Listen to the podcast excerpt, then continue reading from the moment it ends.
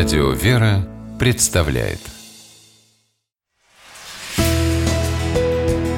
Литературный навигатор Здравствуйте! У микрофона Анна Шапилева.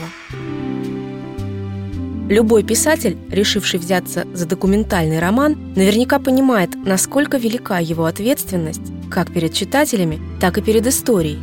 Нужна ювелирная точность, чтобы не перейти ту грань, за которой авторское осмысление тех или иных исторических событий может превратиться в их фактическое искажение. Александр Поляков, по всей видимости, таким редким даром обладает. Его исторический роман «Великаны сумрака», разошедшийся немалым по нынешним временам десятитысячным тиражом, основан на реальных событиях из истории нашей страны. А главное действующее лицо романа – известная – если не сказать легендарная и даже загадочная личность. Лев Александрович Тихомиров, социолог, публицист и общественный деятель. Именно как о загадке, говорит Александр Поляков в своем романе о судьбе Тихомирова.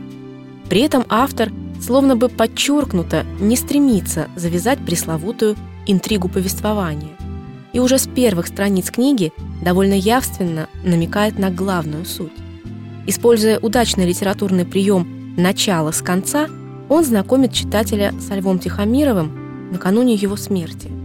Впервые он предстает перед нами стариком, окруженным своими воспоминаниями и призрачными лицами из далекого прошлого, которые для него теперь сливаются с реальностью.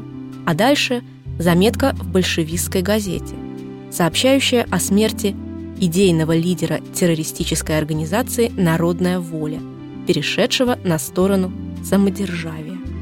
Собственно, этот переход и есть главная интрига романа Александра Полякова «Великаны сумрака».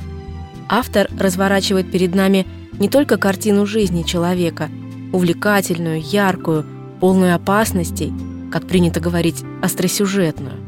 Он показывает настоящее преображение. К сожалению, для того, чтобы протрезветь от революционного дурмана – Тихомирову понадобилось дойти до последней черты – соучастия в убийстве царя Александра II. В романе есть яркий эпизод, описывающий душевное смятение Тихомирова после упомянутого события.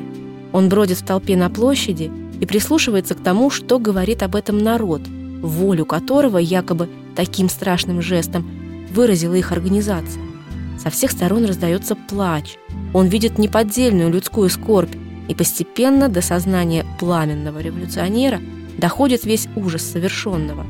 Тогда-то и родился новый Лев Тихомиров, тот самый, который напишет впоследствии свою знаменитую «Исповедь террориста». Многие эпизоды в романе аллегорически перекликаются с евангельскими сюжетами. Здесь можно легко разглядеть и изгнание бесов, и возвращение блудного сына. Конечно, свобода, настоящая, не ограниченная рамками политических идеологий, свобода, открывающаяся человеку в духовности, не просто незримо присутствует, но как бы становится одушевленной героиней книги Александра Полякова «Великаны сумрака». С вами была программа «Литературный навигатор» и ее ведущая Анна Шапилева. Держитесь правильного литературного курса.